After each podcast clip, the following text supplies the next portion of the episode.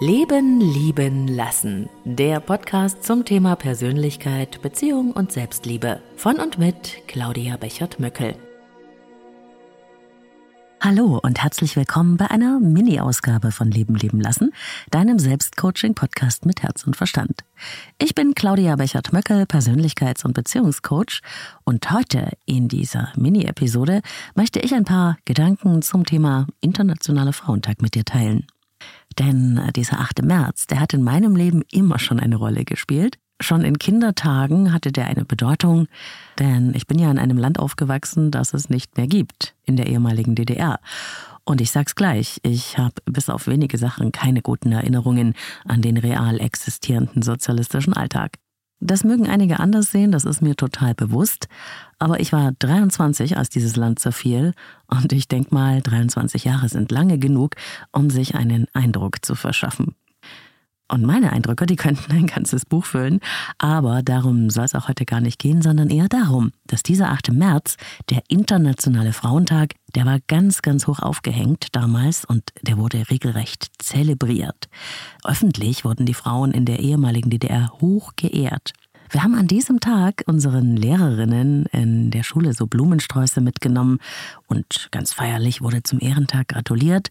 Die Frauen steckten sich zum 8. März so Plastikfrühlingsblumen an ihre Kleider als Schmuck, Rosen, Tulpen, Nelken und es gab jede Menge Reden von Parteisekretären und ziemlich viele öffentliche Veranstaltungen, also viel feierliches Gehabe, alles ganz hochoffiziell. Und die Frauen in den Patenbrigaden, das waren so sozialistische Kollektive, die die Paten aus den Betrieben für die Schulklassen waren, die wurden auch feierlich bedacht mit Liedern und Vorführungen, man nannte das Kulturprogramm. Und dann wurde das nachmittags alles mit Perlwein begossen. Und natürlich wurden auch die Mütter geehrt, also die eigene Mutti. Da gab es dann ein Gedicht und eine selbst gebastelte Karte. Klingt heute alles ziemlich schräg, wahrscheinlich so wie Oma erzählt vom Krieg. Aber so war es damals. Mir kommt es heute selbst vor wie ein anderes, sehr seltsames Leben in sozialistischen Kulissen. Aber das Thema mit der Frauenverehrung in der DDR, das war weniger feministisch, als es aussah. Es ging dabei nur zum Schein um die Frauen. Es ging vielmehr darum, dass eben diese Frauen als werktätige Masse auch zur Verfügung standen, damit die Produktivität gesteigert werden konnte. Und das war für die sozialistische Planwirtschaft absolut wichtig. Es war eine verordnete und politisch gewollte Gleichberechtigung. Der Staat brauchte einfach die Frauen in der Produktion und dankte dann am Frauentag für den Beitrag zur Stärkung der DDR. Und so kam es, und das ist ja dann eher was Gutes im Schlechten, dass Frauen, die ich in meiner Kindheit erlebt habe, die waren ganz selbstverständlich berufstätig, wie übrigens 92 Prozent aller Frauen im Osten, im Gegensatz zu 50 Prozent in der damaligen BRD. Meine Mutter zum Beispiel war Verkäuferin, meine Oma arbeitete in der Sparkasse, Vollzeit. In Zeit, in den Familien, da sah es ganz anders aus. Frauen haben da nämlich nicht nur im Beruf alles gegeben, waren Ingenieurinnen, Bauarbeiterinnen, Ärztinnen oder Kosmonautin, wie Valentina Tereshkova, die uns als Vorbild hingehalten wurde, ein russisches natürlich. Die Frauen waren natürlich auch zuständig für den ganzen familiären Background, die Kinder, die Care-Arbeit, den ganzen Mental Load. Zu Hause ging's unfassbar altmodisch zu. Das war eine unfassbare Doppelbelastung für die Frauen. Total krass. Teilzeitarbeit gab es nämlich kaum. Und Mütter, die zu Hause waren, sowas kannte ich nicht, auch in meinem Freundeskreis nicht.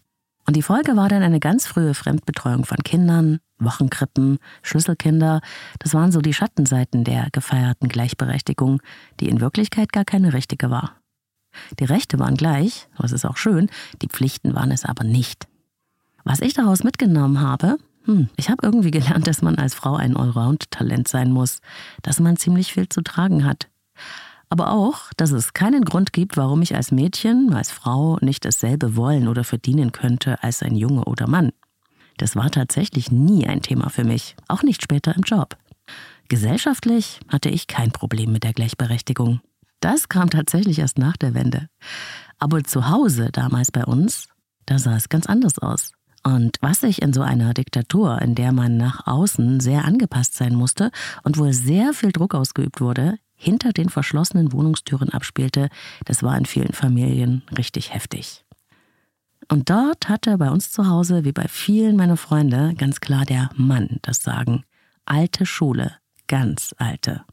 Das hieß Macht und Druck, Autorität, Strenge, beängstigend und ohne Gegenwehr.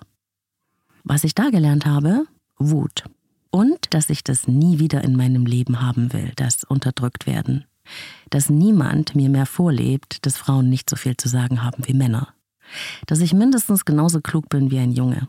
Dass ich für mich selbst bestimmen werde. Das habe ich mir versprochen. Und ich habe es gelebt und tue es noch. Ich konnte es anders machen als die weiblichen Rollenvorbilder in meinem Leben.